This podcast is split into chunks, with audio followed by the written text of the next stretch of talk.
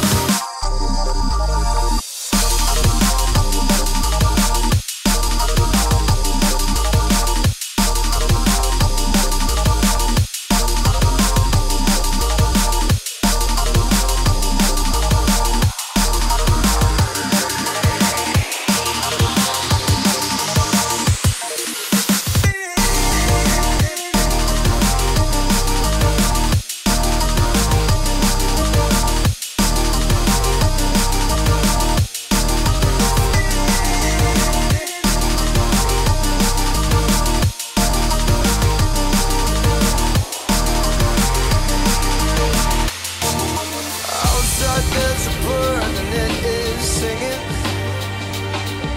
And outside of my window there's a life.